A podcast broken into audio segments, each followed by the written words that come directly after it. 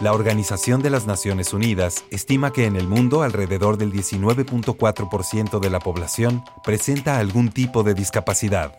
Como sociedad tenemos la oportunidad de unirnos, crecer con empatía y desde la diversidad fortalecernos. Radio Más presenta Encuentros. Conversaciones para desarrollar capacidades de empatía, respeto y amor. Encuentros. Un espacio para reflexionar, informarnos y entrar en acción.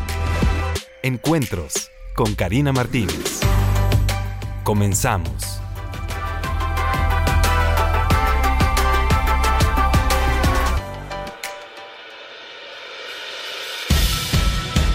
Muy buenos días, me da muchísimo gusto saludarles, amigas y amigos, desde la cabina del Cerro de la Galaxia, por supuesto, en Radio y Televisión de Veracruz, la radio de las y los veracruzanos, desde donde les saludo con muchísimo cariño en este lunes maravilloso, inicio de semana, en donde tengo como invitada nada más y nada menos que Ana Paola Morgado Luna. Ella en alguna ocasión ya estuvo con nosotros, tuvo una entrevista súper hermosa, me encantó, es una joven muy inteligente, tremendamente inteligente, de hecho me permití tomar el link de su eh, programa, porque han de saber ustedes que este programa se transmite directamente para ustedes a través del 107.7 todos los lunes a las 8.30 de la mañana, pero al día siguiente pueden encontrar todos los programas en Spotify. Entonces de ahí tomé el link y que se lo mando a la esposa del rector. Le dije, vea nada más, querida doctora, qué chica tan inteligente que está estudiando en la Universidad Veracruzana y que es un tesoro para todas y para todos nosotros. Por supuesto, Ana Paola, bienvenida nuevamente a este tu espacio. Muchas gracias, muchas gracias por el espacio. Y bueno, para quienes no tuvieron la oportunidad de conocerte la otra vez, de escucharte, me gustaría que nos compartas en qué momento adquieres tú la discapacidad visual. Claro, eh, bueno, como historia de vida, eh, es importante mencionar que no tengo discapacidad exactamente desde nacimiento. Eh, puedo decir que viví como en dos etapas, siempre lo he como percibido así. Eh, cuando nací, bueno, nazco con retinoblastoma bilateral, que es como un tipo de cáncer eh, ocular, y bueno, pues es enfrentarse, ¿no? A todo el tipo de tratamiento, de diagnóstico, de proceso, eh, pues familiar, ¿no? Yo estaba muy pequeña, entonces prácticamente pues el peso cae sobre la familia, ¿no? Mi contexto más cercano, entonces en ese sentido tengo hasta los 11 años baja visión y ya después de los 11 años, bueno, ceguera total este, adquirida en ese sentido, ¿no? Entonces, es importante decir que como tal yo me adscribo como persona como con discapacidad visual hasta los 11 años. Antes de esta edad, la verdad es que no tenía como contacto directo con más personas de la comunidad, no tenía contacto con eh, nada relacionado al sistema braille o cuestiones así. Entonces, bueno, esto no me permitía como conocer, ¿no? Del tema, no me, no me permitía como eh, enfrentarme a todo lo que implica en ese sentido, incluso como a, a, saber, ¿no? Las condiciones en las que ahora tengo que vivir por ser ahora ya considerada eh, por mí y por la sociedad con una discapacidad, ¿no? Que sobre todo ya es una discapacidad, eh, digamos, visible antes que tuviera una discapacidad que era baja visión nada más. ¿Cómo asumes tú este diagnóstico, este, este momento de la noticia? Pues bueno, sin duda fue un proceso eh, muy personal, muy eh, propio en cuanto a emociones eh, creo que, digo, no generalizando, pero sí en lo que hemos platicado con otros y otras compañeras con discapacidad, es la situación del duelo, de pues que al final del día pierdes algo eh, pues muy tuyo, eh, de tu cuerpo, por ejemplo. Entonces es como pasar por este proceso que algunos es pues en depresión, en ansiedad y, y cuestiones así.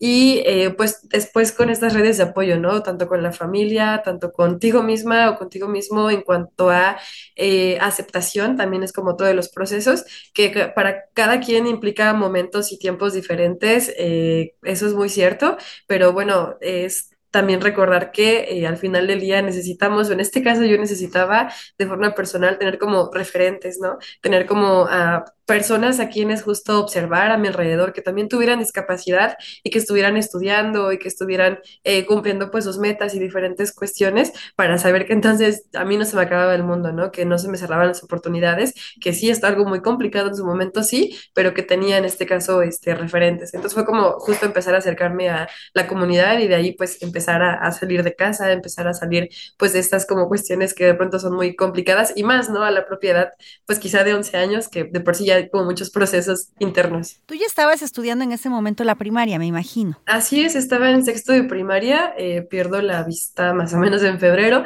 y eh, creo que tuve como un mes de entre citas este, médicas, pero bueno, de ahí no, pues no solté como tal eh, la educación primaria, no este, la pausé eh, pero sí, eso es como algo muy eh, particular en este caso, ¿no? Que continúe en eh, enseguida con los estudios. ¿Cómo fue tu adaptación a esta nueva forma de, de asistir a la escuela? Em, pues fue tanto personal en un principio, creo que eso es lo más importante cuando adquieres en este caso una discapacidad, porque pues eso te va a permitir, ¿no? El contacto con las y los compañeros y con las y los docentes. Entonces, eh, empezando por esta parte personal y de allí, pues platicando justamente con eh, los docentes las dudas que tienen, porque bueno, justo ellos lo, lo, dicen, ¿no? Al menos me lo dijeron, pues no estamos listos, no estamos listas, eh, tenemos muchas dudas y cuestiones así, obviamente se transmite, ¿no? Ese sentimiento de incertidumbre, que también es como algo muy pesado en este caso, porque cae en ti como estudiante la responsabilidad, ¿no? De que pues salgas avante y que prácticamente reaprendas junto con tu docente, ¿no? porque también es tu proceso, pero pues también tienes que continuar con tus estudios. Entonces, como el doble de preocupaciones al saber que tienes que a su vez de alguna forma enseñar. ¿no? No solo eres aprendiente, sino te conviertes como en, en sujeto, sujeta justo de, de, enseñar a las y los demás en este caso, ¿no? Algo que de pronto pues a ti también nadie te enseñó, pero que simplemente las condiciones te están enseñando quizá a la, a la mala, eh, pues cómo, cómo deben ser las cosas, ¿no? Cómo te sientes cómoda en las circunstancias, cómo eh, te sientes libre y sobre todo pues protegida en ese sentido. Independiente también creo que es una palabra fundamental. Claro, ahora, ¿tú cómo te has sentido apoyada o respaldada en el ambiente educativo? Em, pues creo que principalmente eh, por la disposición me he sentido apoyada, eh, porque soy consciente, ¿no? De que quizá de formación las y los docentes pues no tienen como quizá el acercamiento, ¿no? Hacia la atención de personas con discapacidad, o que hay como muchos tabús o como muchos temas que, que pues se piensa que no se mencionan. Soy consciente de ello. Sin embargo, creo que lo que ha sido, lo que ha llenado un poco más mi camino es esta disposición, ¿no? De, de tener como la intención, tener pues... Eh, esta decisión de, eh, pues yo aprendo contigo, y avanzo contigo y pues ambos cumplimos nuestros objetivos, ¿no? Como estudiantes, como, como docentes.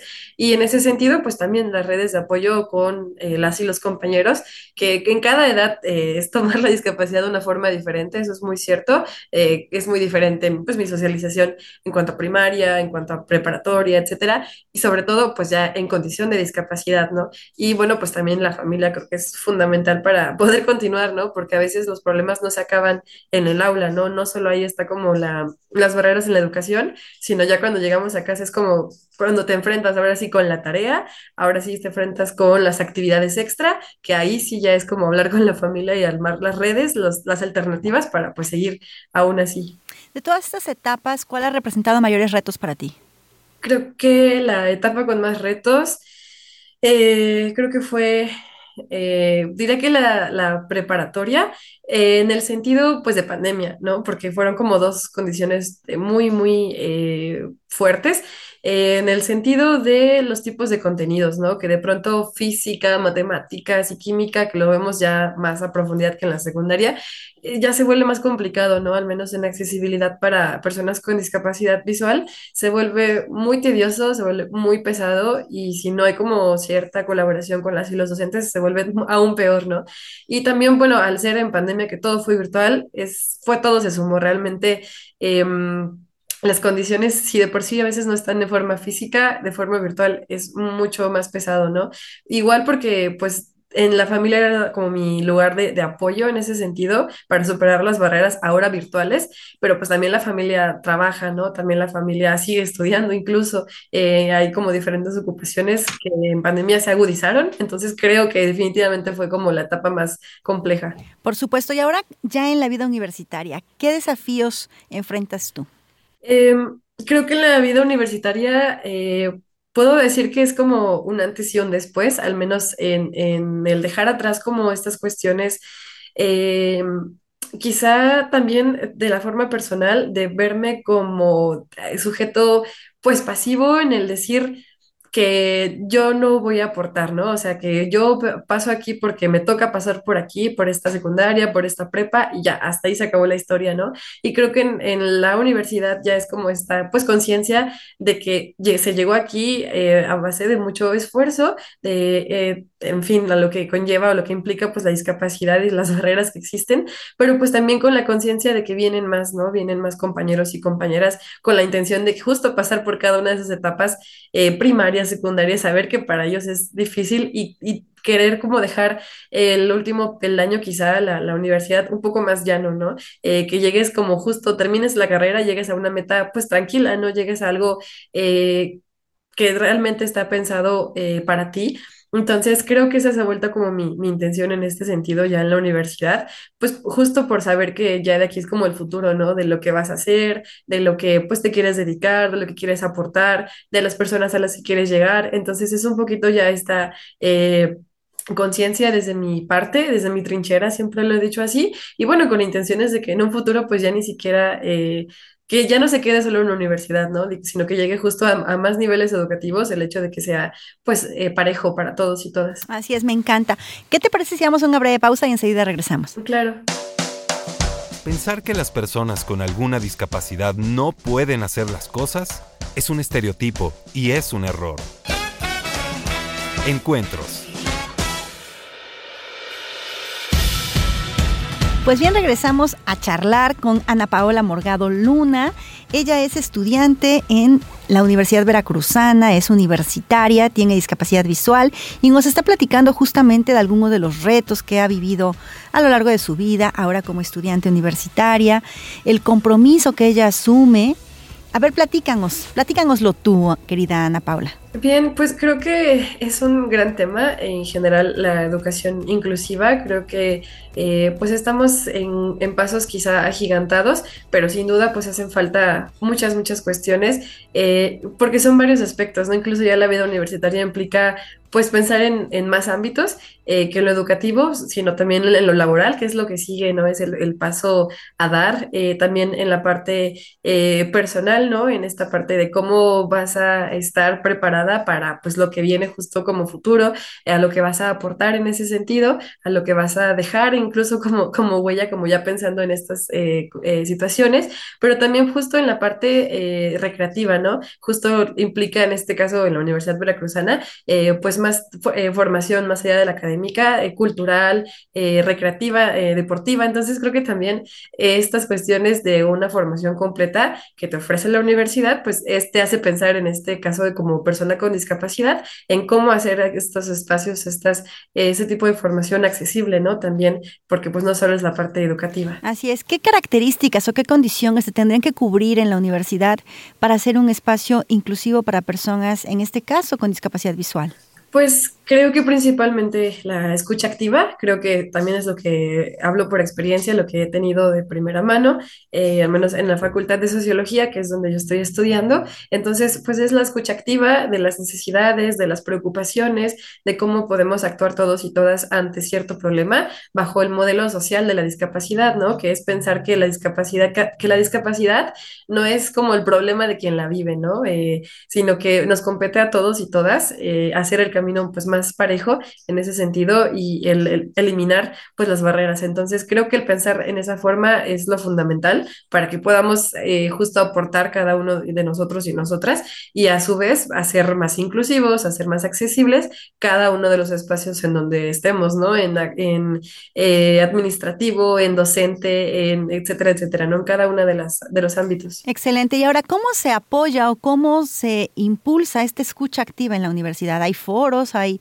talleres. Pues esta, mi experiencia eh, es justo pues reconociendo, ¿no? Que es un tema, que es eh, una problemática, la, exclusión, eh, la desigualdad, ¿no? La inaccesibilidad. Y a partir de reconocerlo, bueno, se crean eh, espacios, pues, de acción, ahora sí, ¿no? En cuanto a escucha, desde la formulación de justo cuestionarios en la facultad, ¿no? Justo en la Facultad de Sociología se está implementando un cuestionario para escuchar a las y los estudiantes, a las y los docentes en ese entorno de la idea que tenemos sobre discapacidad y demás, se creó una comisión eh, que parte del PUE, del Programa Universitario de Educación Inclusiva. Y bueno, justo eh, en esta comisión estamos estudiantes y docentes preocupados y ocupados en el tema dentro de la facultad y bueno, con la intención de trabajar ¿no? en, ello, pues al menos en esta parte de forma este, interna en, en, sociología, pero bueno, también con la intención de, de hacer algo interdisciplinario, de poder pues aportar más allá este, de la facultad.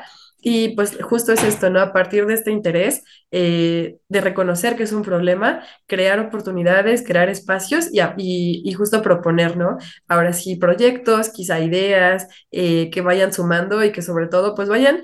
Eh, aportando a la idea de que todos y todas tengamos o no discapacidad, podemos hacer algo al respecto. Por supuesto. Ahora, ¿cuáles son tus planes a futuro? Pues, eh, dijera como en las películas, como spoiler, pues realmente es una eh, muy buena pregunta porque justo en, el ámbito universitario estamos pues muy cercanos a ello, ¿no? ¿Qué, ¿Cuál es el paso que sigue después de?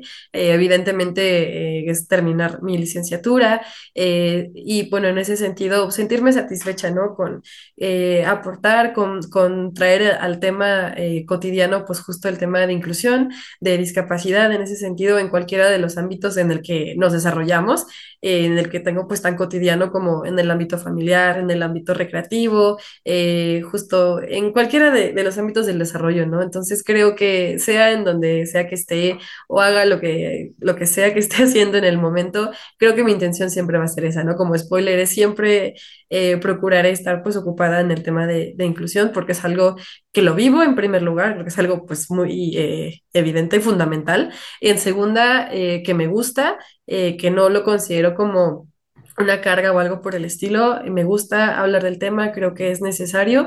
Y en tercera, porque pues, sé, que también forma parte de, pues de, de, quizá objetivos personales, ¿no? De, de, quizá sentirse satisfecho, satisfecha, de dejar un granito de arena y dejar que justo, ¿no? Como dice la frase, nuestra este, huella pues sirva, ¿no? Y que dejemos algo para las y los que vienen. Por supuesto. Yo tengo la fortuna de conocer a tu mami, la conocí en la presentación de mi libro allá en la Universidad Veracruzana.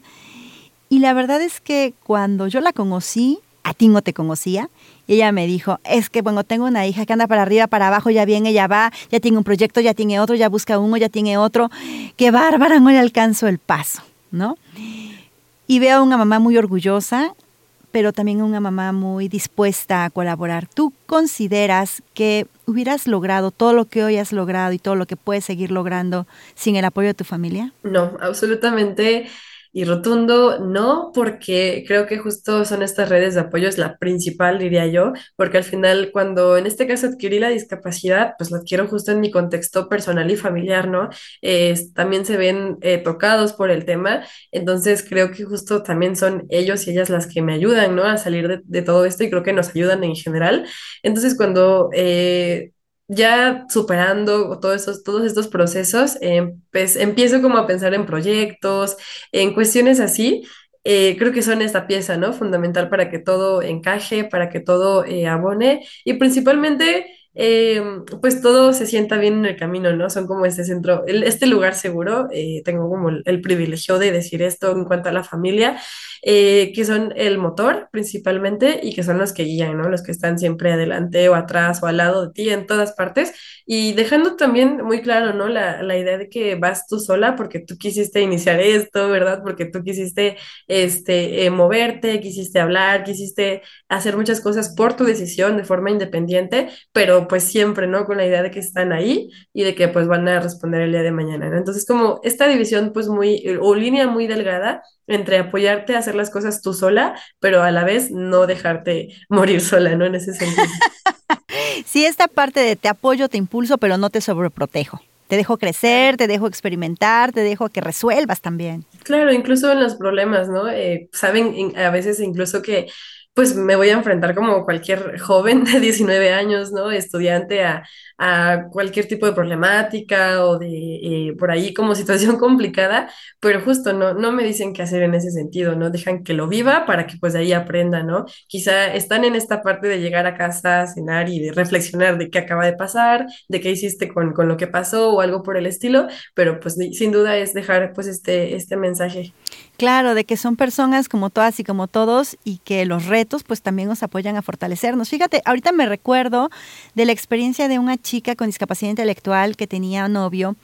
Finalmente eh, este noviazgo no prosperó, eh, hubo una ruptura por ahí y yo recuerdo que pues evidentemente la chica estaba muy triste y su mamá me dijo, como ella está sufriendo tanto porque rompió con el novio, jamás le vamos a volver a dar permiso de que tenga novio, ¿no? Entonces dices, wow, esto está fuertísimo, está fuertísimo, fuertísimo, porque bueno, rupturas amorosas, creo que todas y todos los que en algún momento nos hemos enamorado, también hemos tenido rupturas amorosas y eso pues es parte de la propia vida, ¿no?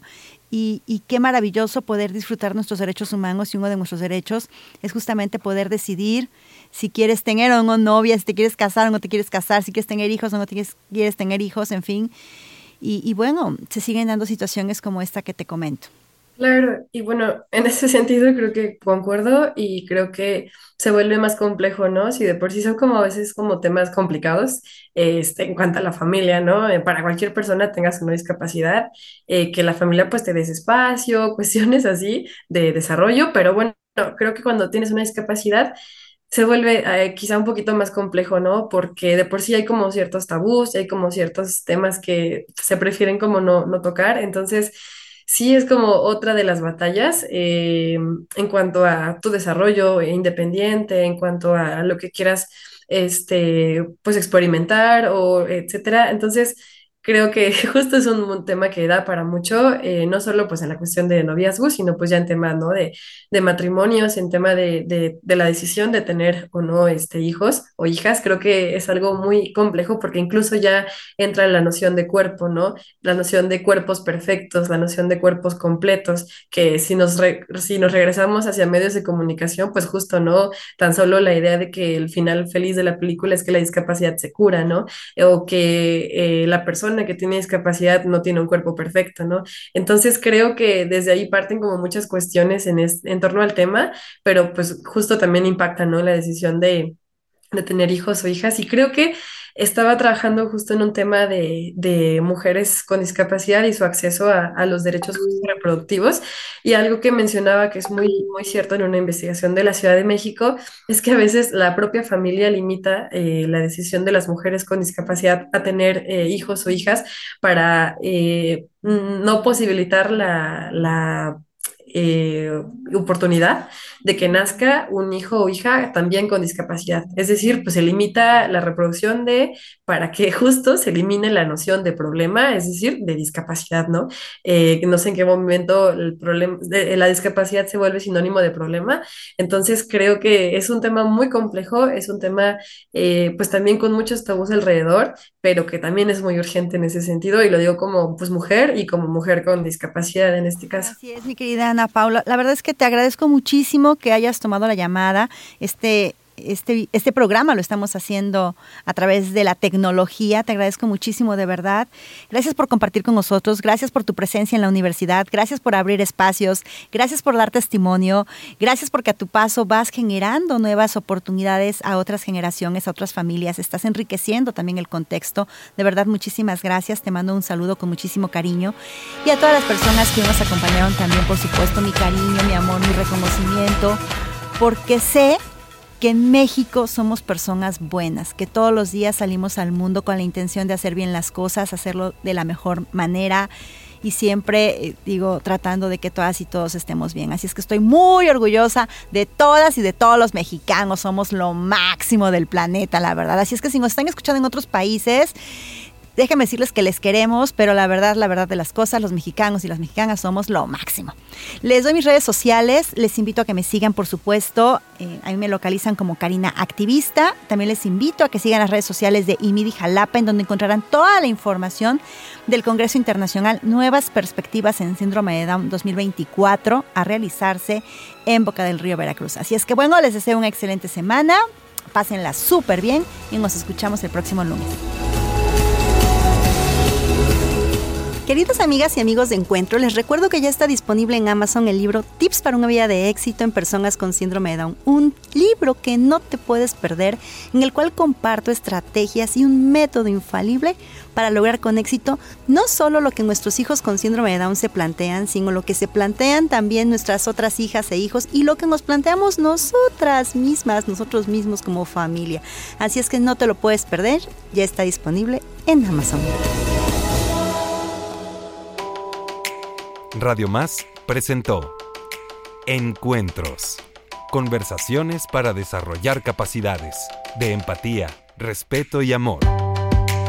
Les esperamos la próxima semana.